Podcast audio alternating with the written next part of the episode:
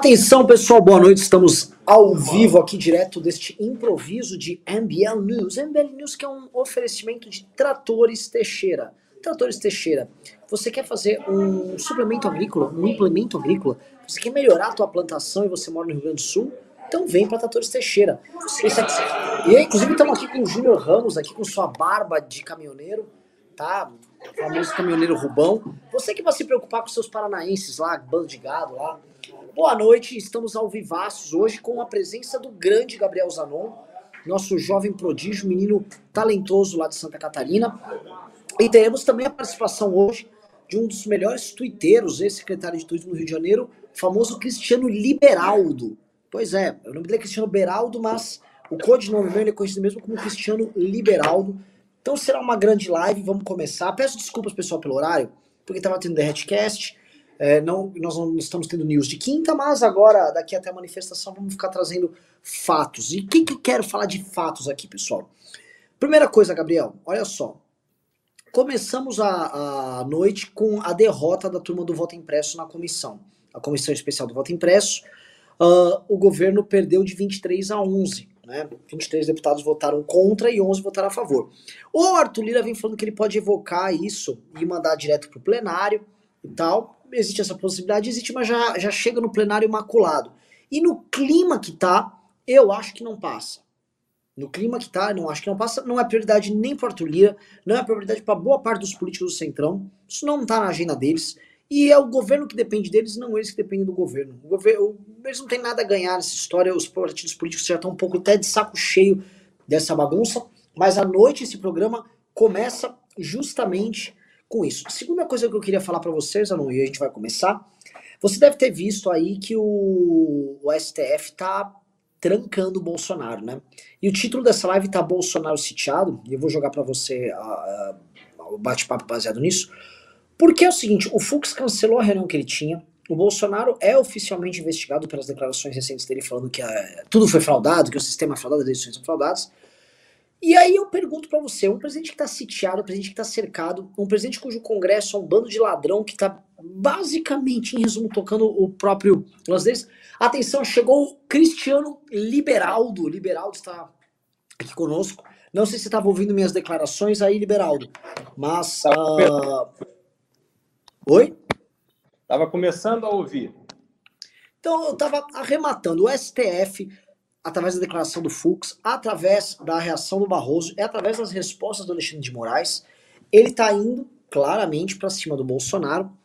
E eu acho que a situação do atual presidente da República ela é extremamente perigosa, tá? Isso no mesmo dia que o Mourão dá declarações falando em prol da terceira via e mais, não só falou para a terceira via, como se colocou no jantar como um possível nome da terceira via. Né?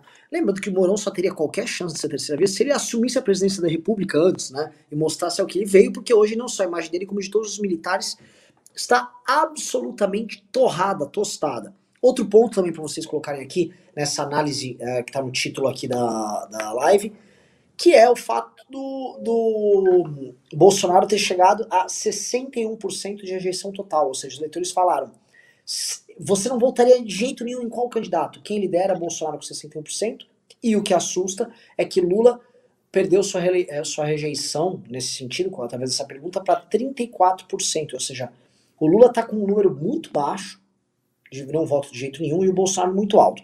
Essas coisas costumam operar, conversando até com gente de institutos de pesquisa, essas coisas costumam operar da seguinte maneira é, as pessoas já sabem quem é o vilão, quem ela rejeita. E aí todos os outros nomes, quando você pergunta não voto de jeito nenhum, todos os outros nomes passam a ser menores se você tem um vilão muito óbvio. Por exemplo, a Dilma era um vilão muito óbvio. Então quando você teve no, no, no aquelas manifestações de 2013, né, e ela teve um período de queda muito grande de popularidade, isso disparou dela e caiu dos demais. E é isso que está acontecendo com o Bolsonaro. A queda dos demais não é tanto resultado de uma melhora da imagem dos demais presidenciáveis, mas muito mais da piora da situação do Bolsonaro. Então, olhando esse cenário, é só notícia ruim pro cara. Eu passo bola, não sei qual dos dois quer começar aqui, e perguntar: o Bolsonaro tá cercado e como vocês veem isso? Você acha? Como é que é começar, Gabriel? Tá, tá cercado? Como você tá vendo esse cenário? E isso numa perspectiva de um catarinense, uh, estado em que o Bolsonaro, vamos dizer, ainda tem a, a, alguma popularidade. A bola é tua. É, obrigado, Renan, pelo, pelo convite aí, e o Beraldo por me ceder a casa dele para participar também. Mas é, cara, é, é um movimento que ele faz para alimentar sua militância, e equivocadamente marcaram essa, essa reunião ali com, com os poderes, é justamente para ele para ele tentar compor politicamente com, com, com o STF, só que de forma desastrada e, ele, não, ele não tem como conseguir conciliar as duas coisas, né? A, relação dele institucional com o STF, mas depois continua é, alimentando suas teses ditatoriais para o seu eleitorado. Então a gente viu que o STF agora deu um recado para ele é de que ele está realmente, como o título coloca aqui, isolado. Ele está sozinho nessa, e ou, ou, ele melhora sua postura, e esse é o recado claro que o STF deixa para ele, ou ele melhora sua postura institucional enquanto presidente, ou o, o STF não, não vai mais é, é, entrar nessa brincadeira. Como já entrou diversas vezes em relação ainda 2019, a gente lembra que teve o, acordão, enfim, é, diversas vezes o STF jogou com o Bolsonaro. Só que agora é o momento que a gente é, verifica é que não estou mais para jogo, não, não, estou mais com disposição de ficar é, participando dessa, dessa linha que o Bolsonaro quer, de, de compor politicamente, juridicamente, enfim, é, fazer a, a, posição institucional, mas também de continuar ainda alimentando o gado com essas teses ditatoriais é que o Bolsonaro defende e que, e que isso alimenta a sua militância. Eu concordo com, com as colocações do, do Gabriel, mas eu acho que tem uma questão importante para a gente observar. O Bolsonaro ele nunca teve efetivamente uma, uma relação institucional com o STF. Né? Se a gente lembrar naquela marcha com os empresários até o STF, enfim, as inúmeras manifestações que ele é, e declarações que ele deu é, menosprezando ou a instituição ou individualmente é, né, os ministros, aquele sobrevoo em cima do, do, do, do Supremo. Então, ele nunca teve, talvez por falta de consciência, mas ele nunca teve uma, uma relação institucional com o poder né, do Supremo, aquilo que o Supremo representa, e sobretudo na figura do seu presidente. É, Dito isso, hoje, quando o ministro Fux acena, naquele momento, com a realização de um almoço, de um jantar, enfim, de uma reunião é, com os presidentes de poder, isso só teria sentido se você estivesse lidando com alguém que enxerga a situação da mesma forma que ele, que eventualmente enxergaria o, o Rodrigo Pacheco, enfim, até o próprio Arthur Lira. Mas o Bolsonaro não, não, não enxerga dessa forma.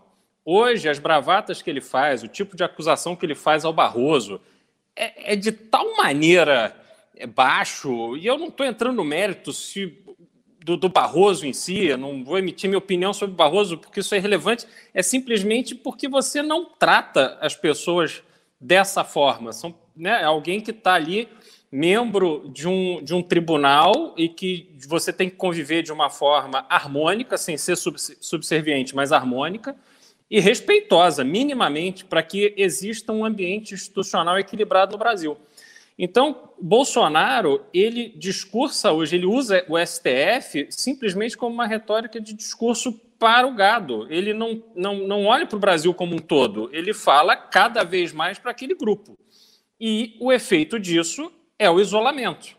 E esse isolamento que ele está tentando, na cabeça dele, é, furar trazendo para dentro do Palácio, do, do Palácio Planalto uh, Ciro Nogueira, quer dizer, é o, é o, centrão sentando ali dentro do palácio, para ele imaginando que ele vai furar assim a bolha política.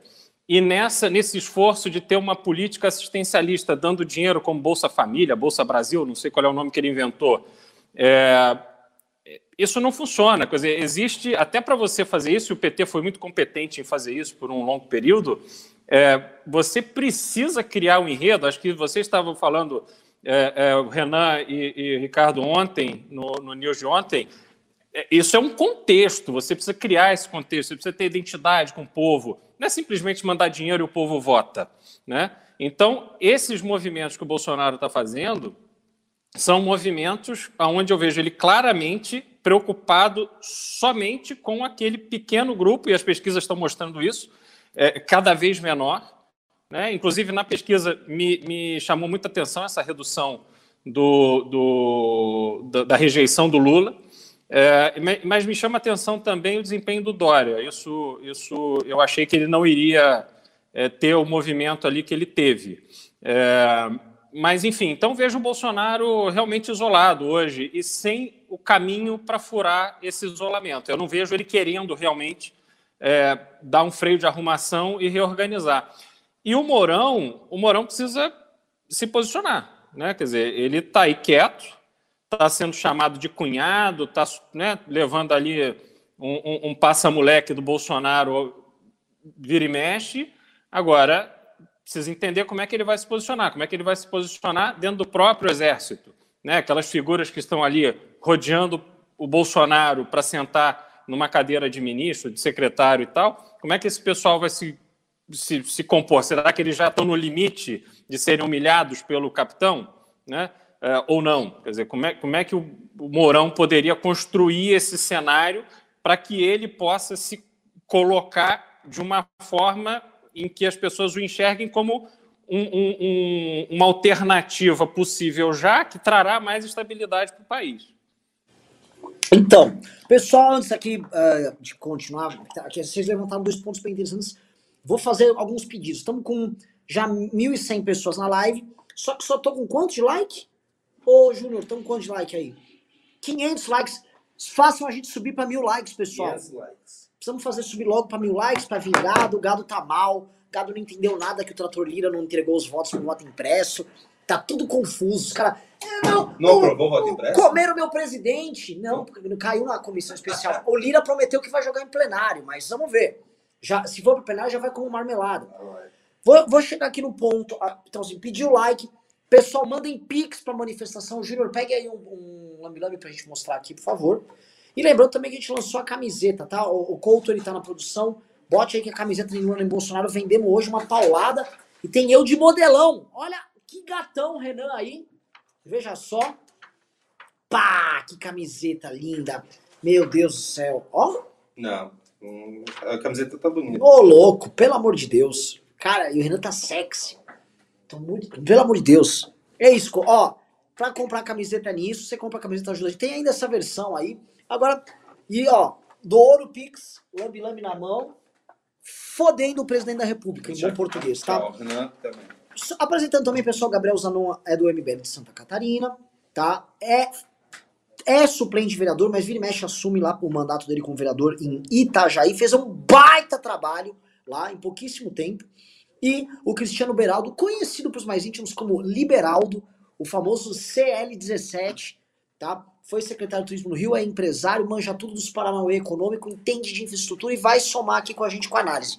Por que, que eu fiz esse grande introito, esse grande merchan geral, tá? Que eu quero juntar os pontos. Juntem os pontos, meus queridos amigos que estão assistindo aqui, tá? Tanto o Zanon quanto o, o Liberaldo trouxeram dois pontos que são legais, que é o seguinte. O Bolsonaro, ele, em 2019, primeiro ano de mandato dele, logo que ele começou, estava se discutindo como formar maioria para a reforma da Previdência, e quem se lembra na época vai, vai saber. Ele organiza uma manifestação atacando Maia e o STF. Então ele chama uma manifestação, os manifestantes vão na casa do Rodrigo Maia, então presidente da Câmara, chamam de ladrão, de corrupto, de centrão, uma manifestação contra o centrão. É até engraçado a gente lembrar dessas coisas, né? Fizeram isso, atacaram o STF, tinham faixas, cartazes, e foi gente à frente do STF, pediu fechamento do Supremo Tribunal Federal. E à época, qual foi a reação das forças institucionalizadas ali, seja na Câmara dos Deputados pelo Maia, seja o Alcolumbre, que era o presidente do Senado, e pelo STF, chamaram o Bolsonaro para sentar. O Zanon lembrou que eles chamaram para sentar e compuseram ali o famoso acordão, que é o acordão que deu uma limpada ali no Flavinho Bolsonaro, nas encrencas da rachadinha, e do outro lado o Bolsonaro começou a ceder em uma série de outros pontos. Acordão que vocês viram a denúncia antes, inclusive, da imprensa aqui no MBL, que a gente já começou quando a gente tinha interlocutores, sabia que estava rolando ali. O Bolsonaro naquela época fez o acordão, só que ele mantém sempre uma postura de assim, ele faz um acordo, depois ele volta a tensionar, tensiona, tensiona, tensiona, tensiona, até tornar a situação de tal modo esgarçada que ele vai para guerra total com a pessoa. Então isso aconteceu, por exemplo, com o Rodrigo Maia. O Rodrigo Maia desgarçou, esgarçou, esgarçou, esgarçou, e para derrotar o Rodrigo Maia, ele entregou a Câmara dos Deputados para Arthur Lira. Ele deu tudo para o Lira, para o Lira poder fazer, vamos dizer assim, a coleta de votos lá. Lira ganha, ele tem problemas durante a pandemia com o STF, em especial com o Alexandre de Moraes. E aí, agora, este ano, né, com a CPI andando, ele adota um caminho de conflito novamente com o STF. E aí a gente sempre reclama que o STF, que a Câmara dos Deputados, que o Senado não reagem, né, não, é, uma nota de repúdio no máximo. Mas desta vez as reações estão acontecendo. Tá? A reação coordenada do judiciário contra o Bolsonaro é a novidade do dia, porque assim, o normal era eles, ah, não, vamos lá na reunião dos poderes tal. Eles cancelaram a reunião. O sinal que isso está passando é um sinal muito grande. É como se eles dissessem, Bolsonaro, meu irmão, passou do limite, não vai rolar. Esqueça isso, não vai rolar.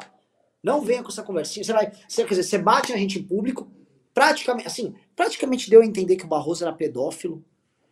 Falou que ia agir fora da, da, das quatro linhas ali da Constituição num eventual confronto com Alexandre de Moraes né? Passa do ponto em todas essas coisas, e aí depois quer sentar no outro dia para tirar uma foto e falar que tá tudo normal, pra ir nego lá da Faria Lima, ah, olha só, tá tudo calmo. Não tá calmo. Que o recado que agora as instituições deram com dois anos de atraso, porque tinham que ter dado esse recado lá em 2019, é o recado do queridão, esqueça, não tem pacificação, o que a gente tem agora é guerra. Eu vou chegar ainda na questão do centrão, tá? Porque ontem eu falei, ó, oh, vamos ter surpresa para hoje, a surpresa ainda não pintou hoje, mas calma que vai sair. Eu devolvo agora pro, pro Gabriel, pro Cristiano, quem quiser puxar primeiro aí. É, vocês veem as instituições indo com o Bolsonaro de forma clara, em especial o Judiciário, né? A Câmara e o Senado ainda têm suas, suas vicissitudes. Né? Mas vocês veem em especial o Judiciário indo, e dois, o Judiciário tá unido para peitar esse cara? É, eu vejo, Renan, que, como tu falou, com atraso, eles começam a responder o, o presidente e isso também se deve ao fato da popularidade dele ter caído. Então, a, gente vê também como as instituições brasileiras, o STF, o Judiciário, também ele é fraco em certo sentido.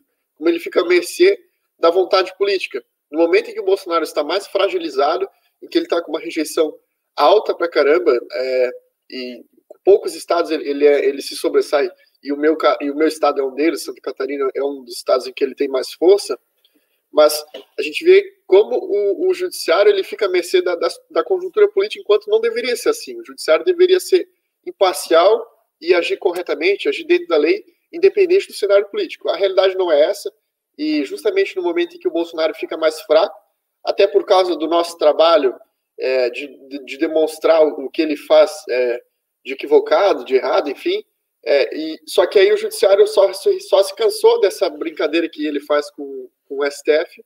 Agora, é, espero, espero sinceramente que isso seja é, um ponto final nessa enrolação que ele faz é, com o judiciário e que, e que o, o, o judiciário e a classe política, daí é, como tu falou, é outra, é outra questão, mas respondam, né? Respondam, porque ele fica fazendo essa brincadeira, esse jogo entre o eleitorado dele e o judiciário e o STF. Liberaldo?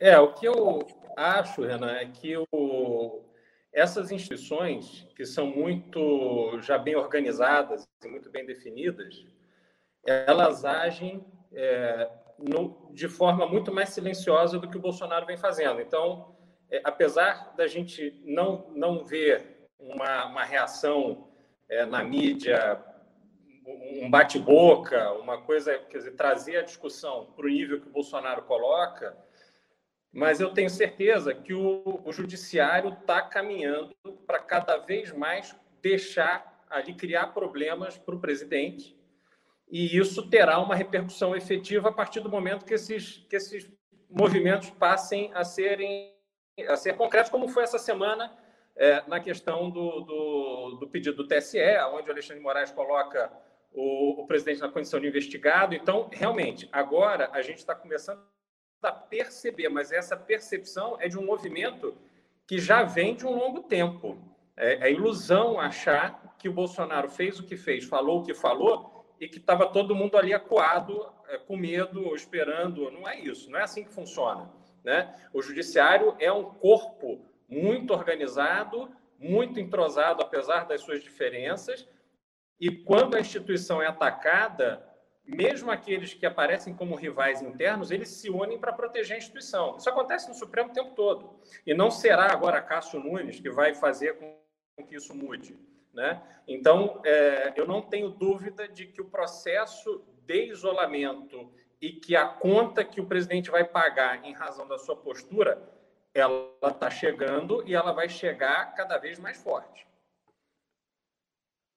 É, porque é, de, assim, o, Bolso, o Bolsonaro ele vem com esse discurso meio revolucionário dele há bastante tempo e com, com uma prática de sempre ceder para o judiciário. A gente percebe assim, ele briga, briga, briga, briga, depois cede, briga, briga, briga, briga, depois cede, briga, briga, briga, depois cede.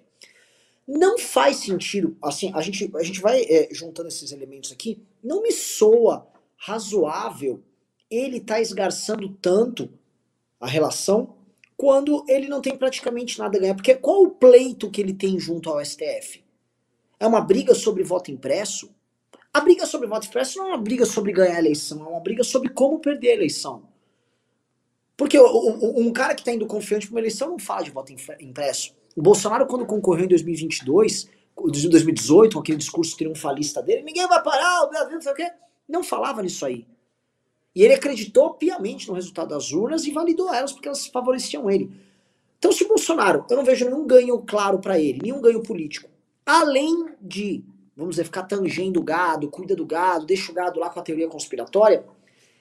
Vocês acham que vale a pena toda essa briga? Não, não, não, não me parece fazer sentido. Não me parece. O tema do voto impresso, ainda mais depois da manifestação do último domingo, ele não tá cativando multidões, por mais que a Jovem Pan fique cumprindo aquele papel nojento, asqueroso de ficar divulgando essa bosta. O voto impresso, assim, ninguém tá dando a mínima pro voto impresso. As pessoas estão falando de inflação, de Olimpíadas. As pessoas tão, ainda usam a Olimpíada para falar: olha, não tem. O dinheiro do fundão podia estar sendo usado no esporte. Né? Então, estamos de fundão, de Olimpíada, de CPI, de crise econômica. Agora vai ter aumento, teve aumento de juros da taxa Selic. Isso já já vai começar a impactar no mercado imobiliário em diversos outros setores. Então, o que, que eu começo a olhar? Qual o plano desse idiota? Algum plano ele tem? Porque eu também acho, Cristiano, que o, o Bolsonaro, o, que o, o STF já tinha elementos e estratégias para poder atuar contra ele, como já vem fazendo há bastante tempo. Então, qual o plano? Vocês conseguem imaginar? O, o, Gabriel, tem um plano aí? Alguma coisa tem que ter. A gente fica tentando extrair, às vezes não tem plano nenhum. Sabe aquela coisa? É de onde você menos espera, é de onde não vai sair nada mesmo. Então, tentem aí, ó, vamos dar o benefício da dúvida. Qual será não, o plano desses caras? Assim, é, não, não dá para é, localizar um plano nisso. Eu acho, eu acho sinceramente que não há um plano nisso. Eu acho que isso é sinal de desespero né, de quem tá, de quem sabe que vai perder a eleição, é, de que pode perder a eleição, inclusive para o PT, para o Lula, depois de tudo que aconteceu. É, então isso é um desespero de quem, de quem está é, com a corda no pescoço.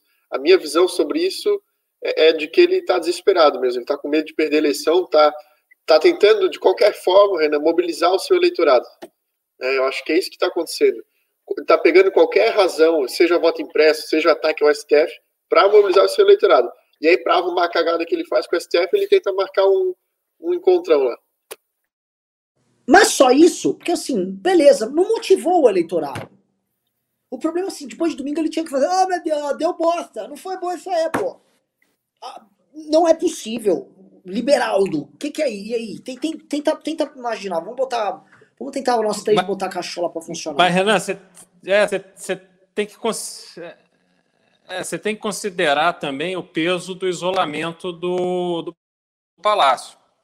É, um presidente, sobretudo um presidente com as características do Bolsonaro, ele se cerca de pessoas que querem falar o, o, o que falam o que ele quer ouvir. Né? É, você pode ter certeza que ele não pega no dia seguinte das manifestações a imprensa que cobre com fundamento e faz análises com fundamento em relação ao que aquelas manifestações significam, ele fica ouvindo ali aquele clipe feito pelo Carlos Bolsonaro e aquela tropinha dele, dizendo que eles estão no caminho certo. Porque não, não, não tem como você imaginar, e, e enfim, por mais que a gente é, saiba muito pouco, mas a gente conhece um pouquinho da vida. Não tem um caminho ali para que você saia dessa situação fortalecido para ganhar uma eleição. Ele realmente, na minha visão, ele realmente acredita que ele vai fechar um acordo com o PP e que o PP vai trazer um corpo político partidário para que ele tenha uma candidatura forte, até porque a gente precisa lembrar, ele vai precisar de dinheiro para fazer essa campanha de reeleição e ele vai precisar de tempo de TV. Esquece, não tem mais esse negócio de 10 segundos na TV e 2 milhões de reais na campanha. Então ele vai precisar da infraestrutura eleitoral que um partido grande como o PP pode oferecer para ele. E ele realmente acredita que essas táticas assistencialistas vão permitir que, no, em última instância, ele ganhe o voto. Mas isso é uma ilusão de quem não está indo à rua. Isso é uma ilusão de quem vive fechado ali naquele cercadinho muito bem monitorado e que recebe no palácio pessoas que vão ali só para adulá-lo, para agradá-lo, para lambê-lo, entendeu? E comer churro junto com ele. É isso que acontece. Então, quando ele faz essas maluquices, quer dizer, quando ele faz essa agressão no, ao, ao STF, ou a um ministro do STF, ou ao TSE, ou à urna, ou vem com esses assuntos de voto impresso, é porque alguém o convenceu de que esta pauta é a pauta necessária para que ele mantenha aquele núcleo fiel, como ele tinha lá na campanha de 2018, até antes de 18, 17, onde ele ia nos aeroportos, aí o pessoal da PM, do, do, exército, aquele pessoal raso ali da, do, das Forças Armadas, e vinha e aplaudia. Isso é que ele não quer perder, porque ele já ganhou assim. Então ele acredita, alguém convence ele que fazendo esse discurso ele está agradando essa turma que é a base do eleitorado dele, que a partir dessa base ele vai conseguir ganhar a eleição. Só que tem muitas, muitos outros elementos ali que não estão sendo é, é, considerados por ele e que muita coisa também não é levada ao Não sei nem se ele teria condição de avaliar. Quer dizer, o Bolsonaro ele é, sobretudo, uma pessoa limitada limitada de raciocínio, limitada de visão. É, o histórico dele mostra isso. Né? É, aquela história: 28 anos no Congresso, tendo aprovado dois projetos. Quer dizer, o Bolsonaro é aquele, é, é, é aquele porteiro da madrugada, meio broncão, que colocaram para virar síndico do prédio, entendeu? É, é, é isso, enfim. Então, ele realmente, eu acho que as atitudes dele estão ligadas a esse, essa, as informações que chegam até ele que não traduzem a realidade que a gente conhece, que a gente está na rua, que a gente está conversando com as pessoas. Então você acha que há um isolamento do Bolsonaro da realidade? Né? O, o, o, Gabriel colocou aqui, para quem está assistindo entende, o Gabriel colocou, ó, o Bolsonaro está querendo agradar o gado. E complementando, assim, resumindo bem grosso modo o que vocês colocaram, o, o, o, Cristiano trouxe o seguinte, ó, o Bolsonaro tá naquela coisa do rei que só quer ouvir o pessoal que adula ele, né? Ele precisa de um bobo da corte que fala, você tá pelado, meu irmão, você tá peladão. Porque eu não duvido, eu, olha só, eu não duvido dessa hipótese. O Bolsonaro é um cara que ele é delusional a ponto de querer só se cercar de pessoas, porque ele é conspiratório, ele tem medo de ouvir verdades, né? É, eu já tive com o Bolsonaro algumas vezes e assim, as conversas com ele sempre foram as mais sem sentido possível. Primeira vez que eu tive no gabinete do Bolsonaro, quando ele era deputado, ele começa a me falar de nióbio. Eu, eu tomei uma aula sobre minerais secretos brasileiros que uh, os Estados Unidos e outros países queriam levar lá. Ah, isso aqui é o nióbio. Tinha a. como é que é? Bauxita de alto, alto poder refratário. Alto poder refratário para fazer reator nuclear poderosíssima. Ele só via com essas bostas, assim. O cara, o cara era um, um tiozão conspiracionista e ele se cerca, todo mundo em volta era obrigado a concordar que a bauxita, a bauxita de alto poder refratário e a areia mesolítica, mesosídica de Guarapari era uma, era uma, assim, uma revolução. E os caras, tem, tem que falar com esses caras, esse cara, é um xarope. Tu concordou com ele?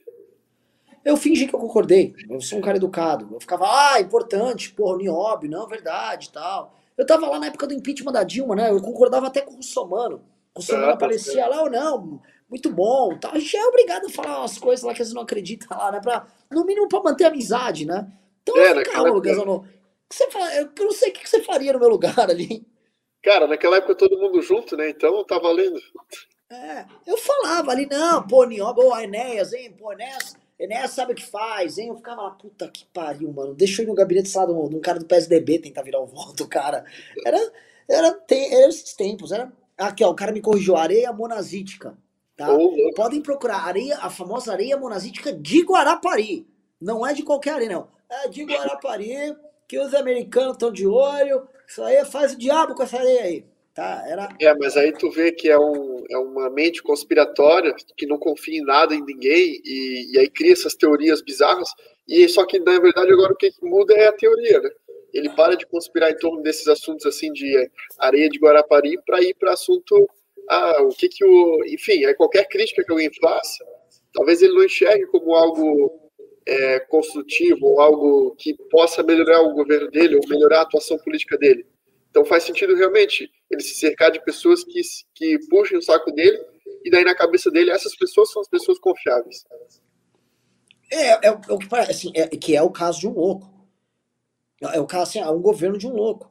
O, o, o último bastião de defesa dele, o Cristiano levantou isso, e é importante eh, a gente reforçar, porque é a última linha de defesa, e eu ouvi falar de um interlocutor de dentro do governo. O PP é a última linha de defesa do Bolsonaro. Você passa, abriu o PP, a muralha da cidadela está aberta, você entra e derruba o Bolsonaro. Né? Não há, o, o, vou dar um exemplo. O vice-presidente da Câmara, o Marcelo Ramos, ele é do PL, antigo PR, o partido do Valdemar da Costa Neto. Né? Quem conhece sabe. O Marcelo Ramos está fazendo oposição ao Bolsonaro já, na vice-presidência da Câmara. E aí, e o PL é um dos partidos centrais do Centrão, dos partidos principais. O PSD do Kassab está construindo candidatura para a presidência da República, lá com o, com o presidente do Senado. O Centrão não está tão unido assim. Basta ver que quando o Guedes falou em furar o teto, o próprio Lira falou: opa, calma aí, meu irmão, calma aí, que não é assim que a banda toca, a gente não vai. Isso aqui não é casa da mãe Joana. Então, o Centrão, ele tá no momento de divisões né? E aí eu vou jogar a análise para vocês, especialmente porque o Cristiano foi dirigente partidário e o Gabriel é um, é um vereador. Vai chegar 2022 logo mais. Todos esses caras do Centrão, eles vão precisar se reeleger. Estão fazendo diabo para se reeleger. Por coincidência, a maior parte do Centrão, se eu vou botar aí 60 a 70% do Centrão, está concentrado no Norte, Nordeste, pedaços de Minas e Rio de Janeiro. São locais onde o Lula lidera com folga, com uma folga bem grande. Aí vocês vão, vão chegar onde eu quero falar. Vai ter um momento que eles não vão poder ficar tão governistas assim. Né? E talvez fagulhas desse momento estejam chegando. Eu vou jogar para vocês. Vocês acham que é possível nós vemos um racha do Centrão um momento, não digo agora, mas um momento próximo? Vai lá, Beraldo. Eu acredito, Renan, que o Centrão é de um pragmatismo absoluto. Né? Então, eu não tenho a menor dúvida de que, chegando 2022, no momento onde eles precisarem fazer a, as convenções e definir as chapas e os apoios, etc., se o Bolsonaro não estiver sinalizando chances reais de vitória, o Centrão não abraça, o PP não abraça. O PP precisa, e os partidos vão ficar ali até o último minuto, porque com isso eles colocam a militância para trabalhar, todo mundo tem emprego, vai estar todo mundo ali animado, e eles vão levar isso até o último minuto. Mas se no último minuto não tiver essa certeza ou essa força do Bolsonaro para ganhar a reeleição, eles vão abandonar, até porque todos eles já fizeram acordo com o PT no passado. Tem novidade nenhuma. Sentar com Lula para conversar ou sentar com algum representante do PT é absolutamente natural para eles. Então, é, existe esse pragmatismo. Agora, eu acredito também que o próprio PP, por exemplo, que hoje representado ali na figura do Ciro Nogueira é a pessoa mais próxima, eu não digo mais, mais próxima do Bolsonaro, é mais próxima do poder, porque eu também não acredito nesse, nesse diálogo, nessa amizade. É, não acho que o, o, o, Ciro Nogueira convida o Bolsonaro para tomar um chopp no final de semana. Eu acho que eles têm ali uma relação pragmática. Então, é, é, é, é esse arranjo vai permitir que o próprio Ciro diga, presidente, o PP não vai embarcar com o senhor. E vai dar ao Bolsonaro a oportunidade de desistir. E o Bolsonaro deve fazer essa conta. Por isso, essa bandeira do voto impresso. Quer dizer, ele vai deixando essas portas de saída para ele poder usar caso ele veja que não é viável a reeleição dele. E eu não tenho dúvida de que ele vai usar essas portas, porque eu não acredito que ele vai conseguir reverter esse cenário e vai conseguir viabilizar a reeleição dele. Então, o que a gente está caminhando para ver se não houver um, um, um processo de impeachment antes, né, caso o, o presidente Arthur Lira realmente se demonstre uma pessoa corajosa e aceite abrir esses processos que estão ali pendentes, né, dezenas deles, é, chegar na eleição com Bolsonaro no poder, eu acredito que existe uma grande chance dele não se candidatar.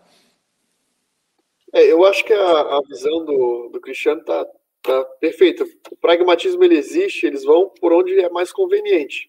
Independente de acordo político, essa é a nossa classe política, não, não tem palavra, não, não existe palavra. Existe um acordo que é feito de acordo com a conveniência. Hoje é conveniente para eles, talvez, é irem para o bolsonarismo, porque isso dá voto, isso dá emenda, isso dá, isso dá cargo, isso dá dinheiro, isso dá poder. Só que se o Bolsonaro tiver mal eleitoralmente, se não tiver mais voto, para que, que eles vão ficar se segurando o Bolsonaro? Para afundar junto? Então, não, não, realmente não, não, não, tem por que eles ficarem é, nesse, nesse barco. E, e, independente de acordo que eles tiverem, com certeza eles vão sair fora. E conversar com o Lula, como o Beraldo falou, cara, não é surpresa para ninguém. É, porque assim, eu, eu olho pro Ciro Nogueira, ele é do Piauí. Ciro Nogueira, o Lula tá com quase 70% nas pesquisas no Piauí. O governador do Piauí, que é o Wellington Dias, ele tá bem aprovado e ele é do PT. O, o Ciro Nogueira é pragmático. Se ele não puder tirar, que o sonho dele era ser governador do Piauí, se ele não vai conseguir derrotar o sucessor do Wellington Dias, ele vai se compor. E vai tratar de eleger, e vai tentar de montar a base dele, e ter a força para ter os prefeitos e o, o, e o trabalho regional que ele faz lá, que é o clássico dele. Por que diabos ele faria isso com o Bolsonaro, que é um cara que, se tiver né, as coisas rumando, ele ia à eleição. Se ele tiver 10% lá é muito. Não há sentido. A última vez que isso aconteceu, pra galera que tá assistindo, parece que assim, Renan, traz o exemplo. Geraldo Alckmin em 2018. O Geraldo fechou o Centrão em 2018. E o Centrão fechou os partidos, ó, pá, tamo com o Geraldo tal. Foi chegando a eleição e não andou. Muita, a, coisa debandou de tal forma que começou a acontecer assim na capital. Vários caras do Centrão queriam voto nas capitais do Nordeste fecharam com o Bolsonaro, porque ele tinha voto lá, de forma tácita. Mas a maioria fechou mesmo, foi com o Haddad. E os caras do Centrão foram operar com o Haddad para a eleição de 2018. E isso inclui, para ficar bem claro, o Ciro Nogueira, que fez campanha ali junto com o Haddad, mesmo que ele tava lá, não, oficialmente aqui é Geraldo, não sei o que. Era Haddad. Então, a, a, o, o, eu fico olhando essa estratégia do gado, né? é deplorável. É de chorar a estratégia dos caras. Porque a, atribuíram muito tempo ao Bolsonaro, né? O famo, a famosa tese, quem acompanha a gente sabe aqui, do xadrez 4D. Não, o Bolsonaro joga um xadrez 4D, ele é um xadrez que os outros não conseguem nem sequer conceber, porque a inteligência dele lida com muitos fatores, e criaram vários gênios de mentira. Criaram um rapaz lá, o Felipe G. Martins, que é um menino que era o discípulo do Olavo. Não, esse aí é um gênio. Né? Esse aí sabe o que tá fazendo. Esse cara acabou com o governo. Esse cara que ficou liderando aquela tropa de cara que ficava destruindo a reputação de todo mundo. Esse cara só fez bosta. É, é um, é um idiota. Teve o, o, outros. Ah, já falaram que o Paulo Guedes era um gênio também. Tem gente ainda da Faria Lima, alguns lunáticos que estão com, com o chapéuzinho de alumínio. Não, o Paulo Guedes é um gênio. Paulo Guedes é... atribuindo poderes de articulação do Paulo Guedes com as bancadas temáticas. Os caras foram criando essas lendas e lendas e lendas e lendas. O Bolsonaro só sabe perder. Né? Eu não consigo ver uma pauta de pé desse cara. uma pauta andando. Então, eu não sei. Aí eu vou jogar aqui, pra, pra gente não ficar preso nessa pauta inicial, vou jogar aqui para vocês outro tema, tá? Quero falar sobre o impeachment.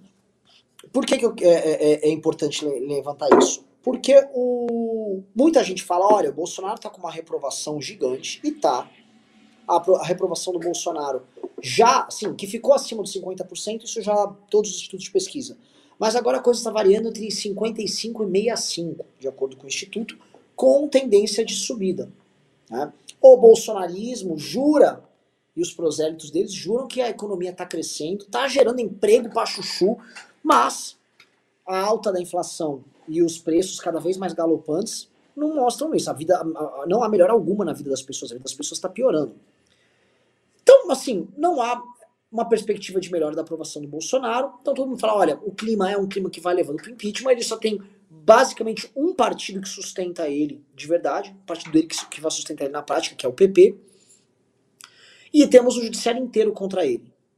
tem uma manifestação nossa marcada para o dia 12, que é decisiva. Se ela der certo, a gente derruba esse cara. E aí eu pergunto para vocês, o impeachment reacendeu ou não? E qual o papel dos diversos agentes Mourão, Lira, Ciro Nogueira, presidente do STF, nesse jogo?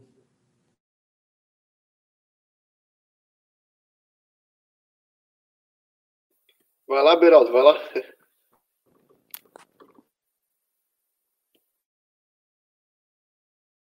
Bom, é...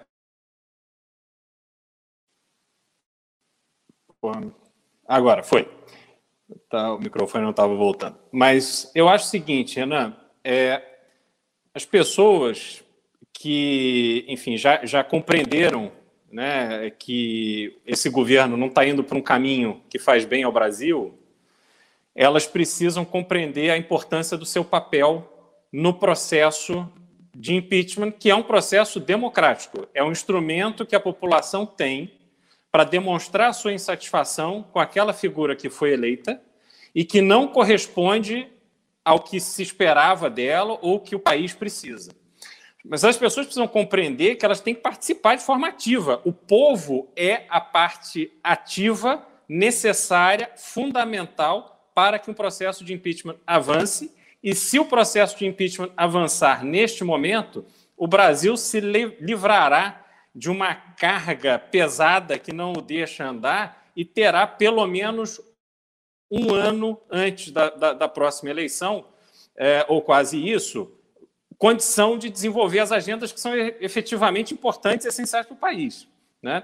Então, as pessoas precisam compreender. E o sucesso dessa manifestação do dia 12, por exemplo, vai depender das pessoas compreenderem o seu papel nesse processo, saírem das suas casas e irem protestar de forma legítima, de forma é, é, lícita, tranquila, sem nenhum tipo de preocupação. Enfim, não, não é um ato que vai trazer aquele tipo de movimento de violência, etc. Não é nada disso. São as manifestações pacíficas para demonstrar para o poder político que a população está insatisfeita e a população chegou no seu limite. A gente precisa se mobilizar para isso. A partir do momento que as pessoas compreendam o seu papel nesse processo e saiam às ruas no dia 12 e que as mensagens sejam enviadas a partir da Avenida Paulista, da Avenida Atlântica e dos outros pontos de, do Brasil inteiro onde as pessoas irão se reunir e chegue nas instâncias de Brasília, no Poder Judiciário, no meio político, vai ficar claro que as ações que precisam ser tomadas devem ser tomadas em benefício e em defesa do interesse do povo. Né? A gente falou aqui, acho que foi o Gabriel que falou um pouco mais cedo, da, da, de como o judiciário age sempre olhando a opinião pública. Né? É, isso é um problema, o processo judicial, o processo do, do, judiciário, ele não deve se importar com isso, mas infelizmente no Brasil, né, nos últimos tempos, é, a, a pauta política passou a fazer parte, a influir dentro do processo do judiciário. Então, naturalmente, a partir do momento onde a gente manda das ruas essa mensagem, o Poder Judiciário também vai receber essa mensagem e vai compreender que ele deve andar naquilo que ele está agora se propondo a fazer e que essa, essas medidas devem avançar. A partir daí, eu acredito que a gente terá pavimentado o caminho para que o presidente Arthur Lira não encontre mais subterfúgio para não abrir o processo de impeachment e deixa que o processo político aconteça. Né? E aí a gente vai saber como é que o presidente vai se comportar. Eu não acredito que ele vai resistir nesse desfecho de acontecimentos. Eu não, eu não acredito que ele vai resistir e ele vai, vai, vai acabar saindo. E o Brasil tem muito a ganhar com isso, porque pelo menos o general Mourão, eu não acho que é o ideal que a gente tenha essa sucessão de vices assumindo a presidência da República, mas o general Mourão até hoje vem demonstrando pelo menos vem demonstrando pelo menos equilíbrio né, vem mostrando que ele tem consciência do peso institucional que tem a vice-presidência e a presidência da República. Então, pelo menos, a gente vai caminhar para um, para um, momento de estabilidade, aonde a gente vai poder desenvolver as pautas que são urgentes e que estão aí. Quer dizer, a gente, eu tenho usado muito esse exemplo. A gente está em 2021 falando em apagão, vai faltar luz elétrica. Quer dizer, o Brasil pode chegar no momento onde essa live aqui não vai ser mais possível porque não tem energia elétrica. Olha que loucura! Que medidas o governo fez para evitar que isso acontecesse? Quer dizer, a culpa é de São Pedro, é porque não choveu, em que crise hídrica. Como é que um país sai de um momento de retração em razão da pandemia e volta a se expandir, volta a crescer, se não tem energia elétrica para rodar uma fábrica? Entendeu? Então, assim, as pessoas não estão se dando conta de quanto a gente está atrasado, de quanto esse governo que fica, que briga com que briga com outro, que perde tanto tempo com bobagem, quanto isso pesa nas nossas vidas. Entendeu? Não dá para eu pagar R$ reais o litro da gasolina e não ter energia elétrica em casa, pô. Aí realmente é, é demais, né? É, e, e aí, Renan, entrando nessa, nessa pauta do impeachment, né? Você sabe que eu sou, para quem tá, chegou depois, eu sou de Santa Catarina, um estado extremamente bolsonarista, é, e, é, e, é difícil se posicionar politicamente, sendo da minha ideologia, me posicionar no meu, no meu próprio estado. Contudo, eu estou bem animado com, com essa questão política é, de terceira via, liberal que a gente tem, que o MBL tem, né? É, gente, eu até, até a gente teria que fazer uma pesquisa para ter uma noção exata da, do público catarinense em relação a posicionamento político. Cara, mas pelo que eu estou vendo, é, em termos de repercussão, e, e, e, e, aí, claro, não é uma coisa certa, assim, não é uma, não é uma pesquisa, mas eu estou bem otimista em relação a, a, essa pauta, em relação aos nossos posicionamentos de terceira via. Mais do que, mais do que parecia, tá? Mas, mas é, é uma coisa clara, porque o, o que acontece? Nos está, aqui em São Paulo foi assim também. A, a rejeição ao Bolsonaro, né, você tem ela nos estratos mais baixos ou seja, as pessoas mais humildes, elas começam a rejeitar muito rápido, que a vida delas piora rápido. E as pessoas mais escolarizadas uh, e mulheres e com renda mais alta, em especial em grandes centros urbanos, elas são mais, em geral, mais informadas e essas pessoas começam a se falar e aí o governo começa a corroer. Aconteceu aqui, aconteceu em Brasília, aconteceu em Belo Horizonte. O Rio Grande do Sul, o, Paraná e Santa Catarina, até você conversou com a gente, foi uma coisa muito legal. São, cidades, são estados formados por cidades pequenas e médias, em grande medida. E, e cidades pequenas e médias são lugares onde o bolsonarismo ainda sobrevive, especialmente cidades pequenas e médias com, com bastante participação agrária e cidades pequenas e médias com idosos. E aí você pega Santa Catarina, se eu não me engano, já, Santa Catarina já é o estado com a idade de, média de idade mais alta do Brasil. É um lugar que tem uma expectativa de vida alta pra caramba, tem muito idoso, e o idoso é bolsonarista, as pesquisas mostram isso. Só que nos grandes centros urbanos, ou nos centros urbanos mais expandidos, especialmente entre jovens e pessoas mais é, instruídas, a rejeição dele está subindo. O exemplo que eu sempre dou é Curitiba. Curitiba era uma gadolândia, assim, de chorar, e já não é mais. Né? A, a, última manifestação do Bolsonaro em Curitiba foi uma bosta. Né? Falando em um português, assim, bem, bem chulo. Foi uma derrota, Curitiba. O, o Bolsonaro foi melhor em Niterói do que em Curitiba. E acho que isso explica porque assim, Niterói tem muito aposentado, o Cristiano conhece mais o Rio do que eu, ele pode confirmar, mas Niterói tem muito, muito aposentado, tem muito militar. E mesmo assim, em termos absolutos, com uma população menor, teve uma manifestação maior do que Curitiba. Né? Ou seja, Curitiba, é, é, aquele bolsonarismo orgânico tal, já está refluindo até lá. Então eu não tô, assim, a gente vai olhando e vai analisando como é que é o, o, o cenário, como é que é a sobrevida desses caras, é cada vez menor. Lembrando assim, tá? É, o, o, o, até o Nordeste começou a refluir o petismo em certa medida, e em 2018 a gente teve nas grandes capitais do Nordeste, nos centros urbanos, uma disputa pau a pau do Bolsonaro com a Haddad. Foi pau a pau. Na maior parte das capitais, tirando Salvador, as capitais, você tinha o Bolsonaro brigando, e em várias cidades do interior o Bolsonaro ganhou. Se não me engano, o Bolsonaro ganhou do, do Haddad em Caruaru, vitória da conquista na Bahia. Ou seja, a coisa começou a mudar. O Bolso, a, a derrota do Bolsonaro é tão grande hoje que esse fenômeno que se iniciou naquela época de queda do petismo mudou. O petismo voltou a subir nesses lugares todos. E o bolsonarismo desapareceu, né? A gente, tava, a gente comentou de Santa Catarina, a gente tem que olhar o outro extremo, que é o Nordeste. Impressionante. Assim, o bolsonarismo ruiu completamente. Eles organizaram manifestações no Nordeste. Em São Luís do Maranhão foi, sei lá, 10 pessoas. Né? Não, não, não tem ninguém, os caras lá. Só resta, assim, Fortaleza ainda há um bolsonarismo ali residual, mas também em processo de queda.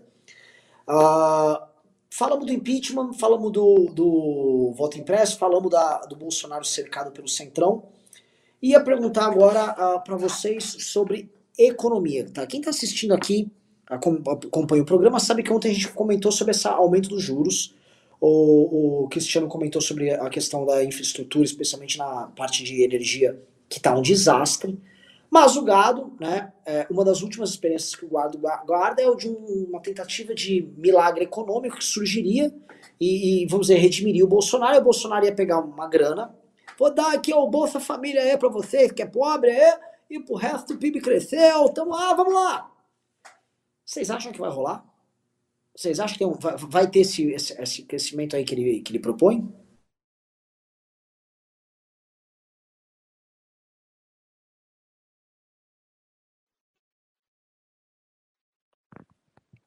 Cristiano. Ó, quer começar, Zão? Porque o Cristiano tá travado. Na real, ele tá falando. Ele tá falando sim, Agora voltou. Não, voltou. Voltou? Aqui, agora voltou. Tá me ouvindo? Tá. Então, assim, eu não vejo como é, os instrumentos é, econômicos disponíveis para o Brasil é, causar um impacto que tenha lógica no, no, no, no, sentido de melhora de vida das pessoas. Né? Quando a gente fala em taxa de juros, é, a gente chegou aos níveis mais baixos da história de taxa de juros no Brasil, mas a gente tem que levar em consideração é, para o consumidor qual é a taxa de juros que ele está pagando. Qual é a taxa de juros do cheque especial? Quando eu vou financiar um carro, quanto custa?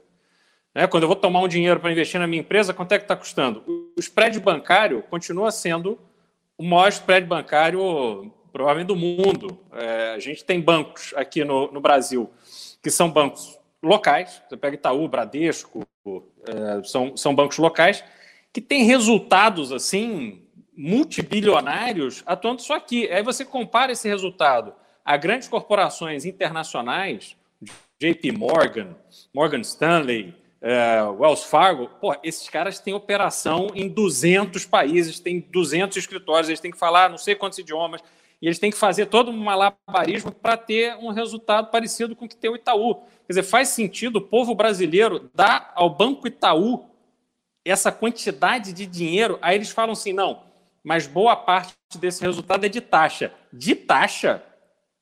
Porra, aí piorou, né? Quer dizer, você vai tomar um empréstimo, você paga tanta taxa que dá o discurso ao banco para dizer que não é o problema dos juros, é da taxa. Que você paga lá, pô, não dá. Então a gente tem que parar de, de acreditar em Papai Noel. Esse discurso da Faria Lima é bom para eles, para os executivos que põem dinheirão no bolso, como aconteceu agora com os acionistas da Petrobras né? todo mundo aplaudindo, maravilhoso e tal. O maior acionista da Petrobras é a, a, a União. A União vai receber 15 bilhões de reais de é, é, dividendos da Petrobras. O que você acha que a União vai fazer com isso? Vai fazer parques eólicos para poder alimentar o, o, a estrutura pública com uma energia mais barata e tal? Não, não vai. O que você acha que o Bolsonaro vai fazer com isso? O que, que eles estavam tentando dar calote nos precatórios para fazer o quê? Para pagar a bolsa assistência.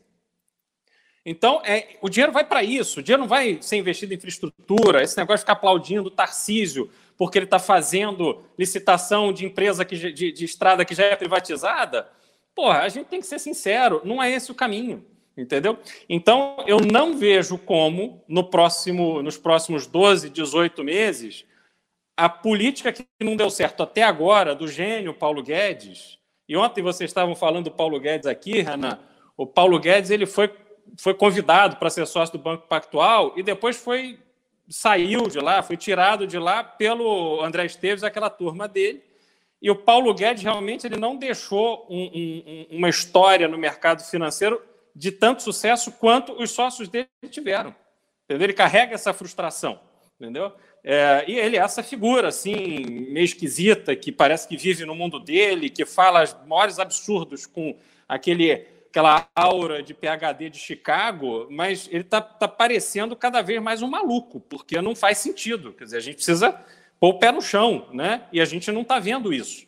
Então, eu não realmente eu não acredito que a recuperação econômica se dará de tal forma que o, o consumidor vai sentir que o, o preço do gás. O, o, Paulo Guedes disse, se não me engano, em 19, que ele, o preço do gás ia cair pela metade. Quer dizer, olha o nível de responsabilidade disso. de um ministro da Economia. Um papo do é. gasoduto. Não, o gasoduto vai da Bolívia, vai, vai é. passa, a gente muda aqui os marcos legais e blá blá blá, caiu pela metade.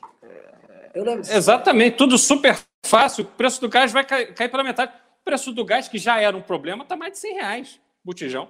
Como é que a população consegue administrar um custo de vida desse? Não dá.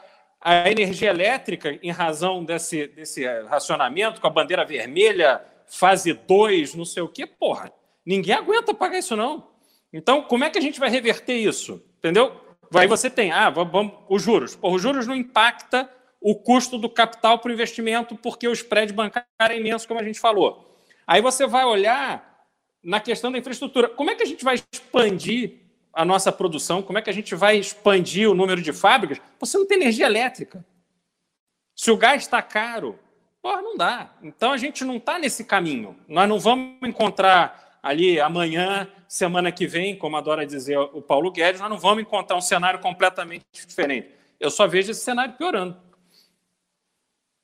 Zanon tem algum input para trazer aí? Porque, assim, vou, vou, te falar, Liberaldo, eu concordo. É, eu não tenho o conhecimento que você tem na área, mas eu, meu feeling é esse. Os dados que eu vejo, vou juntando os elementos, eu não vejo nenhuma razão para uma recuperação econômica. Ah, o agro vai bombar mais. Tá, o agro, o agro tá cansadinho.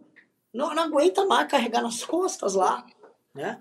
E outra coisa, a gente tá, só, só passar isso, desculpa, Zanon, que eu já vou passar para você, mas as commodities estão na sua alta histórica em quase todas, assim, das commodities agrícolas estão praticamente todas na alta histórica.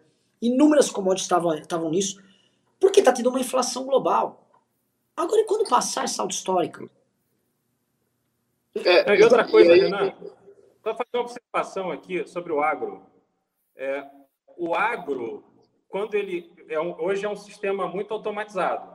Então também não é que o agro vai expandir a base de emprego, vai resolver o problema do desemprego no Brasil. E quem que está ganhando dinheiro com água? Porque o alimento para o cidadão está caríssimo. Você vai no mercado, você sente a inflação, coisa que a gente por muito tempo não sentiu no Brasil. Hoje você sente. Né? Cada mês que passa, seu dinheiro compra menos. Então, é, essa expansão do agro significa o quê? Ah, porque a balança comercial. Mas cadê o emprego? Cadê a, a comida a um preço acessível? Entendeu? Não, não, o agro, por exemplo, é 14% do PIB de São Paulo. O turismo é 10. Pô, o turismo, isso sim, você constrói um hotel novo, aí você vai dar ali 100, 200 empregos, o restaurante, o, o, o equipamento turístico, o museu, isso sim. Isso é que a gente tem que olhar. E isso está se recuperando? Eu não estou vendo. É, e, e aí vê, né, alta histórica é, das commodities, e o Brasil não está refletindo é isso em realidade, não está refletindo isso em dinheiro no bolso do cidadão, não está refletindo isso em mais renda para a população. Então, tu imagina uma condição econômica de, de, de, não, não vou dizer de alta, mas de recuperação econômica, e ainda assim isso não está se refletindo, e não temos perspectiva de refletir isso é, na economia real. Pelo contrário, a inflação está comendo dinheiro da, da população, e a inflação está cada vez mais alta. É, é um cenário é, preocupante em relação à economia. Agora, obviamente que a minha expectativa é de que a economia realmente melhore, porque a gente precisa ganhar dinheiro, né? É, assim, às vezes tem gente que fala assim, ah, mas vocês estão torcendo com o. Não, tô, assim, todo mundo tem conta para pagar, o boleto vai chegar, seja com o Bolsonaro, com o Mourão, seja com qualquer um. O problema é que, assim, a oportunidade histórica desperdiçada com esses idiotas é um troço, assim, de chorar, é de chorar os caras passaram, vamos lembrar assim, os dois últimos anos, os dois grandes temas dos últimos anos foi cloroquina e voto impresso. Maluco, o Brasil é um dos 10 maiores PIBs do mundo, a gente tem mais de 200 milhões de habitantes. E o tema central nosso foi cloroquina e voto impresso. Cloroquina 2020 e voto impresso 2021. Nós somos uns merdas, velho. Isso, é, isso é de chorar. É, é horrível. Aí o, o Bolsonaro pensa, o que, que eu preciso fazer? Vou dar uma grana aí, dá, dá, dá um dinheiro aí, dá um auxílio aí. E, e, logo ele, né, que chamava de Bolsa Farelo, falava que isso era uma forma de comprar gente ignorante, né, esse era o discurso do cara. é uma coisa tarada, né? Eles não têm, não têm, não têm limite nenhum. É, o, o Renan, mas enquanto se dá esse dinheiro para a população e, e assim, até certo ponto se faz necessário, só que enquanto se faz isso, tem que se diminuir o tamanho do Estado. É, e aí e aí que está o que você está falando. A gente perdeu uma oportunidade única de ter um governo com pautas liberais. Aí nós ficamos no pior dos mundos, porque é um governo com pauta liberal que não fez, não fez nada em relação a privatizações, muito pouco em relação a, a concessões, e, e aí a gente perde uma oportunidade histórica, e aí vai, vai vir a esquerda dizer e apontar para a gente, tá vendo, olha só o que os liberais fizeram no poder. É, essa é a realidade. Porque a nossa, o nosso nicho, ele sabe que isso ali não é liberalismo, ele sabe que isso ali não é, não é privatização, isso ali não é concessão, isso ali não é, não é reduzir o tamanho do Estado. Mas a esquerda vai colocar para a população que não, não manja de política como se fosse. E aí, e aí que a gente está ferrado, entendeu? Ó, você falou um ponto aqui que até é legal a gente continuar e, e, e, eu vou explorar isso, porque tem uma missão que eu vou jogar até pro Cristiano aqui, tá? Antes eu vou reclamar do público. Nós tivemos só 400 reais de Pix, pessoal. Não, não, não se faz isso aqui com pouca doação, pessoal. Tô, tô reclamando, tô chorão mesmo, tá? Porque, porra, a gente precisa. Precisa de ajuda pra porcaria da manifestação. Outra coisa, dedo no like aí, estamos com 1.600 likes, dá para chegar em pelo menos 2 mil likes se vocês darem aquela, aquela dedada. E aí vou agora para a missão para o Cristiano. Gabriel, você levantou o seguinte ponto. A, a imagem do pensamento liberal no Brasil, ela tá maculada, e eu acho que tá maculada, e eu acho que o movimento liberal, tirando uma instituição, que é o Movimento Brasil Livre, o movimento liberal inteiro, ele não só continua, como continua com o Paulo Guedes e continua passando pano pro governo federal. Tá? Ai, mas o Salim Matar, ele falou mal do Bolsonaro no Twitter. Meu irmão, ele tá com o Bolsonaro. O Partido Novo, na sua grande maioria, nos seus parlamentares, ainda tá com o governo. O Ganini, inclusive, liberou o voto na questão do voto em Olha que cara legal, né? É, institutos, blá. Até a ANCAP, tá? O Cogos, que era um maluco, virou um maluco bolsomínio. Então o movimento liberal tá cagado. Aí a gente vê surgir, por isso que eu vou falar da missão aí do, do, do Cristiano. O, o Ciro Gomes vindo com livros e com pensadores, comentando que não, veja só, porque esse pensamento liberalzinho de merda não funcionou, porque a PEC da morte, ele chama PEC do teto, PEC da morte, levou o óbito milhões de brasileiros, porque tirou os direitos, não sei o que, não vem aquele enrolation dele. E aí, a gente tem cirista aqui na live, se eu for pegar aqui o chat, vai ter um monte de cara do Ciro. E aí, se a gente não for pro enfrentamento, não vai dar, porque assim, os ciristas vão vir com esse argumento, o Lula vai vir com argumentos antiliberais, Ambos já colocaram que pretendem revogar a reforma trabalhista e a PEC do teto. São, assim, o primeiro colocado e o terceiro colocado nas pesquisas colocaram isso.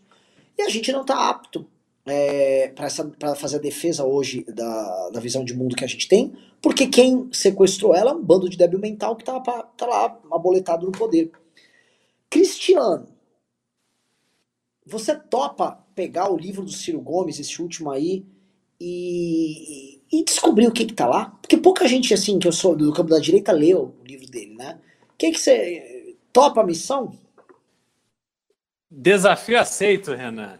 Eu vou fazer isso com, com muito gosto, porque o grande problema, como o Gabriel falou, de toda essa oportunidade perdida com o governo Bolsonaro, que foi eleito com tanta esperança de que a gente teria um país é, mais próspero e mais fácil para o empreendedor, né, mais produtivo, com mais emprego, com mais renda, mas isso tudo a partir de, deste movimento de aquecimento da economia, de simplificação do Estado, o grande prejuízo que ele, que ele nos trouxe foi dar espaço para a esquerda crescer de novo, a esquerda que estava morta. Então, hoje, a gente precisa fazer esse trabalho de expor os pensamentos que estão registrados. Ciro Gomes escreveu isso em livro. Então, esse desafio está aceito. Eu vou ler o livro do Ciro Gomes e vou reportar tudo aquilo que está em contradição com o pensamento liberal e tudo aquilo que não faz sentido do ponto de vista prático para um país como o Brasil. Então, é, a gente precisa se mobilizar é, para que a gente construa na terceira via um plano que, que, que compreenda esses ideais e que seja de, né, com confiança, seja execuível para que as pessoas compreendam que o sonho liberal não, não morreu, não. O que não dá é para a gente ficar na mão desses malucos, entendeu? Boa parte deles surfando a onda do governo, isso sempre vai existir, né? Mesmo governo Lula é, que se elegeu, colocou lá o Henrique Meirelles, e a interlocução com o mercado financeiro foi maravilhosa, e os ditos liberais foram ali surfando aquela onda, depois a classe média, com dólar baixo, todo mundo, segundo Paulo Guedes, a empregada doméstica indo para a Disney, foi tudo uma maravilha. Então, esse grupo, ele é um grupo que se coloca muito é, é, né, com, com, com, ideais liberais, etc., mas ele vai, vai surfar é, é na, na conveniência para poder se beneficiar dele. O MBL tem esse papel de demonstrar de forma muito clara e muito transparente, muito sincera, o que está certo e o que está errado. E esse momento é um momento da gente mostrar o que está errado, porque a gente não pode deixar a esquerda crescer a ponto dela tomar o poder de novo e a gente viver um retrocesso de mais 20 anos. Entendeu? Não tem como um novo governo de esquerda não acabar da forma que o outro acabou. Porque as pessoas que estão naquele entorno só conhecem este tipo de, de modus operandi. Né? Olha, esse é, esse é um ponto legal, porque eu fiquei considerando a Argentina, né? A Argentina colapsou totalmente é, com, com os Kirchner, e aí botaram o Macri lá. O Macri entrou. Entrou, chegou no poder, tentou fazer penou ali uma reforminha aqui, outra ali, a coisa acabou não andando. E aí é, o pessoal falou, não, vamos votar de novo na esquerda, e a esquerda fez isso. Não, vamos voltar com o nosso pensamento. E acabou com a Argentina. A Argentina é, é, um, é um não país, é um, é um, a Argentina é uma ficção, acho que quase 40% da população, eu ouvi falar, é de funcionário público, estão atacando o agro de lá, o país está num, assim, num processo de empobrecimento bizarro, os jovens estão indo embora, tendo um êxodo de cérebros gigantesco, a Argentina é um país que acabou. Né? E assim, a chance disso acontecer aqui, com hoje, o hoje provável retorno do Lula, não é pequena. Comentar com vocês, aliás, comentar um tempo, até gravei um vídeo sobre isso. Vocês viram aí que o, o Genuíno falou em fazer uma constituinte e entregar o poder para o povo? Não sei se vocês viram isso.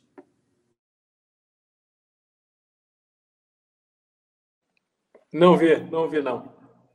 Pois é, o Genuíno, ele, ele falou o seguinte, olha, é, não adianta o presidente Lula voltar ao poder, nós vamos precisar, além dele voltar ao poder, de uma constituinte, vamos reformar essa Constituição e ter um maior controle das instituições por parte do povo, com conselhos populares, de participação direta, blá, blá, blá, toda aquela cantilena que a gente ouvia lá no período da Dilma e que alimentou o campo da direita, até criou teorias conspiratórias um pouco, mas era verdadeira, os caras queriam fazer isso, e tá aí, os caras estão de volta, o Genuíno voltou a abrir a boca, finalmente voltou a abrir a boca para isso. Porque você acha que, mano, eu vou escapar aqui do Bolsonaro. Aí quando vê, você caiu na boca desses caras. É, o, vocês... o Haddad, o Haddad, ele vende essa ideia de. Na verdade, eles transparecem. Às, às vezes o PT ele assume sua, seu cunho ditatorial e às vezes ele tenta disfarçar o seu cunho ditatorial dizendo que é de que é algo democrático. O Haddad ele disfarça essa questão da, da de gasto com, com imprensa e tal, é, se referindo a uma maior transparência, uma maior equidade em relação a, aos gastos do governo com, com TVs, com rádios, enfim. O Haddad coloca dessa forma, ele falou isso no, no Flow Podcast. Só que na realidade, é, e aí essa fala do, do Genuíno é, escancara justamente o cunho, a, a, a vontade ditatorial que o PT tem se retomar o poder em não perder mais o poder, em terminar o que eles começaram naquela época, é para realmente não perder mais o poder. E pode ter certeza que, que a porrada que eles levaram é, nos últimos anos, eles vão querer devolver. Sim, eu não tenho dúvida disso. Não sei o que vocês acham. Assim, é, é, e a gente só está diminuindo o impacto da volta do PT ao poder porque o caso Bolsonaro é um caso tão maluco que seu cérebro está condicionado a achar que o que tinha antes era normal. É, é o velho normal nosso. Não, não, isso é normal. Isso, até que era normal ali. E não era, não era normal. É, querem comentar alguma coisa disso? Senão eu vou começar a ler os superchats. Não, esse é o risco que a gente vive. É, é essa é, é meio que uma, uma. Quando você termina o namoro, né? Aí você fica sozinho, e aí você começa a lembrar só da parte boa do namoro, esquece dos motivos que você se divorciou, né? Porque você se separou. E o ser humano é assim. Esse é um perigo. Vamos lá, vamos para os pimbas. Pessoal, mandem pix aí, vai. Tô com 600. Oh, vamos chegar a mil reais de pix, pelo menos. Pelo menos milão. Vamos lá, que de superchat também tá um horror. Vamos lá. Canal do JV disse: Zanon, você pretende se candidatar para federal? Caso não, o Renan sabe me dizer se terá candidato para estadual e federal do MBL aqui em Santa Catarina? Cara, pretendo, tô, tô à disposição aí, tô trabalhando para isso e a gente vai ganhar. Né? Não vou entrar numa disputa para perder. Então, pode me seguir no Instagram, começar a acompanhar que, que a gente vai para ganhar. Lembrando aqui que nesse trio que tá aqui, o único que não é candidato sou eu. Tá? O Zanon é pré-candidato. Imagino eu que é pré-candidato lá em Santa Catarina. Eu acho que tem que organizar um chapão.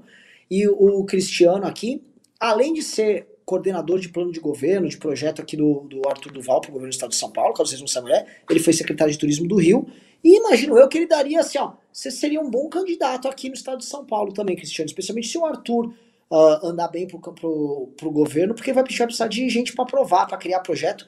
E vocês que estão vendo aqui a live, percebam que o Cristiano tem um perfil estilo do Rene, parece bastante, sim. Vamos lá. Éder Não, vamos, vamos ver, Renan. Éder Gilson disse: há alguma chance da terceira via se mostrar durante o protesto de do dia 12? Pode ser, gente. Tô... Nossa parte tá feita. Leandro Simão disse: se Mourão renunciar e Lira ficar a um passo da presidência, quantos dias até tirarem o Bolsonaro? Querem responder? Ah, não, não, não acho não acho que esse caminho vai, vai acontecer, não. É. Marcos MP é, disse, Renan... É uma matemática difícil. Renan, achei o Copano escondido debaixo da cama dele. Já capturei e tô mandando numa caixa para você. Missão cumprida, chefe. Rindo aqui do Pimba do Gado. Não vi ainda o Pimba do Gado, vamos ver. Copano, coitado. Pff. Seja crítico, disse. Manda lambi lambi pra Brasília. Já disse que posso colar aqui pela cidade. Vou colocar um carro de som para anunciar aqui na minha cidade para anunciar de 12. a gente vai mandar imprimir lotes para outras cidades agora, tá? Rafael Costa Barroim disse: vocês acusam o Bolsonaro de ser antidemocrático, mas nenhum opositor dele está desaparecido. Já vocês não têm esse mérito. Um rapaz foi debater com um dos integrantes do movimento e está desaparecido. Ah! É verdade. Parece que o Kim Kataguiri, usando práticas de outro Kim, desapareceu com seu adversário Caio Copano, até hoje não foi visto. Muito bom esse pimba. Jo, Joel Maicon disse: MBL vai com tudo de novo para consertar as cagadas desses políticos sem noção. É, meu, nossa vida é essa. João Pedro disse: Renan, não sei se tu já comentou, mas peço uma palhinha referente ao André Marinho no programa ontem com o Nicolas e hoje com o Emílio. Eu não vi esses dois programas. Assim, eu não tenho mais saco para ver o, o, Pânico, não vejo nada da Jovem Pan. Aquilo lá é uma, um lixo. E também já perdi o tempo de ficar, ah, veja só, a Jovem Pan. É uma bosta, aquilo é um lixo tá totalmente aparelhada, faz um papel vergonhoso pro governo federal. Chamar aquele bosta daquele Nicolas é sintomático disso, porque eles estão dando atenção agora pro baixo clero do bolsonarismo para ficar indo lá. O que fazem com, uma, com o André é uma vergonha, tá? O André, assim, o André tá num nível tão superior a esses caras que ele, ele é obrigado a fazer coisas ali que, tipo, ele não é obrigado a ficar se submetendo a um, a, a um Emílio que fica dando uma de antipolítico, sendo que a irmã dele foi casada com o Romero Jucá. Ô Emílio, tua irmã era casada com o Romero Jucá, era uma, é uma das oligarcas de Roraima e você fica dando uma diante política. Ai, o Kim vai se juntar com as raposas. Meu irmão, você é uma raposa, ô, ô Emílio. Aí fica com essa conversinha, sabe? Puta bagulho baixo. Uh, cadê, cadê, cadê? Carlos Cortes disse: Fênix da Vitória está fazendo bolão. O Bolsonaro vai ser preso antes ou depois das manifestações de 12? Não, ele não vai ser preso agora. Beyond Education disse: Renan, o MBL vai lançar candidato ao Senado? Eu gostaria de apoiar o Rene pro Senado. Seria um puta senador aqui. Rogério Alves disse: Não tenho dinheiro pra internet nas escolas, mas tem 2 bi pra impressora de urna lógica bolsonarista. Sim, eles estão cagando por todo o resto. Gustavo Orlando disse: Renan, depois veja o flow do Skylab. Ele não respondeu ser a favor do impeachment. E o mais preocupante, disse também que se um líder for eleito democraticamente, ele deve fazer de tudo para não perder o poder. Vocês conhecem o Rogério Skylab? Vocês dois? Ah, esse cara, cara ele, é, ele, é meio. Ele é meio. Cara, eu, eu acho que eu sei quem é assim. Fala aí, Renan. Ele é um cantor de humor, ah. uma coisa meio trash, psicológica e tal. Mas ele é engraçado, ele é engraçado. Ele é engraçado, mas a opinião dele não tem que contar. É tipo, sabe, tipo, ele, ele é muito bizarro. Sim. O cara tem uma música sobre comer carne podre, sobre motosserra, matar uma moça e enterrar ela. Tipo, ele é legal nisso, mas Juan Tomás disse: façam muitos vídeos shorts para ferrar o louco, legal, para todo custo sim. Fala pro povão, sensacionalista, a provas claras, menino no povão mesmo. Estamos tentando. Robson de Schnabel Alemão disse: Ué, tem news hoje, vou ter que assistir do começo daqui a pouco. Ô, ô Robson, presta atenção. Entra no grupo do Zanon. Eu falei que eu falei pro Zanon, ó, tem uns pimbeiro bom de Santa Catarina que você precisa entrar em contato, você é um deles. Você e o Rodrigo, por favor, por favor, mande mensagem para mim aí que eu vou te mandar o link do grupo pra você, pra você tratar lá com eles. Michel Cury mandou Fênix da Vitória na área e Henrique de Moraes disse: Bolsonaro quer se tornar inelegível para usar como desculpa para sua derrota inevitável? A gente comentou isso aqui. Vocês acham que o Bolsonaro pode estar com essa estratégia? Eu, eu acho que eu não sei se é uma estratégia já, mas eu acho que é uma das possíveis. Eu também não duvido, não.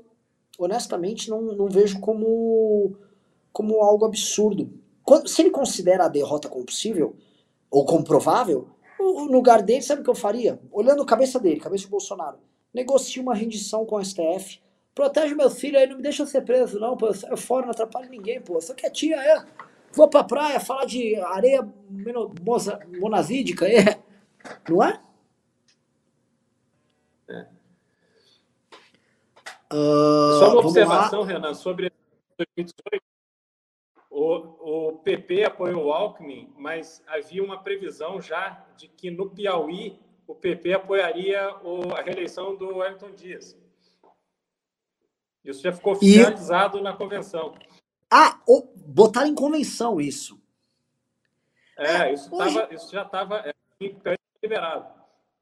Então, assim, então, tenta imaginar hoje a situação com o Bolsonaro. Né? Se o, esses caras vão garantir a própria liberdade para poder atuar, não tem sentido. Então, assim, mesmo o Bolsonaro ceder tanto pro PP é meio estranho, né? Uhum. Vamos lá, para finalizar aqui. Ô, Couto. Uh...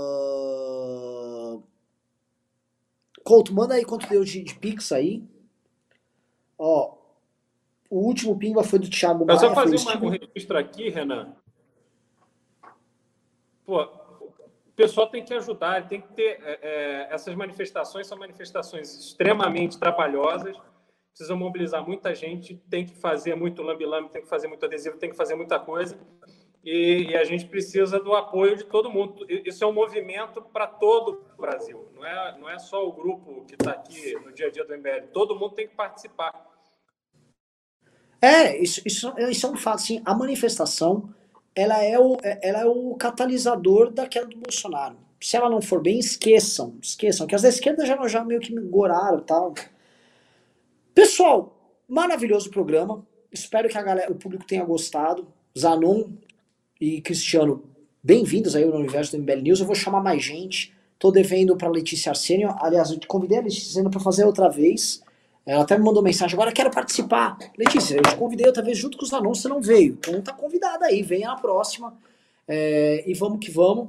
Obrigado, galera. E vai ter programa todo dia até manifestação. Liberaldo tá aí tua missão, tá? Vamos, vamos. Estude o plano de o, plano, o livro do Ciro, veja o plano desses caras. Afinal, ele é, eu sou o único que tem um plano pro Brasil. E Zanon, por favor, a, organize Santa Catarina pra gente ganhar no coração do gado. É isso aí. Obrigado pela oportunidade aí. Pessoal, me sigam no Instagram, gabrielzanon.sc, me manda DM lá, vamos conversar. Quem for de Santa Catarina, a gente tem um grupo no WhatsApp. Então, só me chamar aí. Beleza? Cristiano Beraldo BR. Siga no Instagram também. Obrigado, pessoal. Valeu, galera. Fomos. Até mais.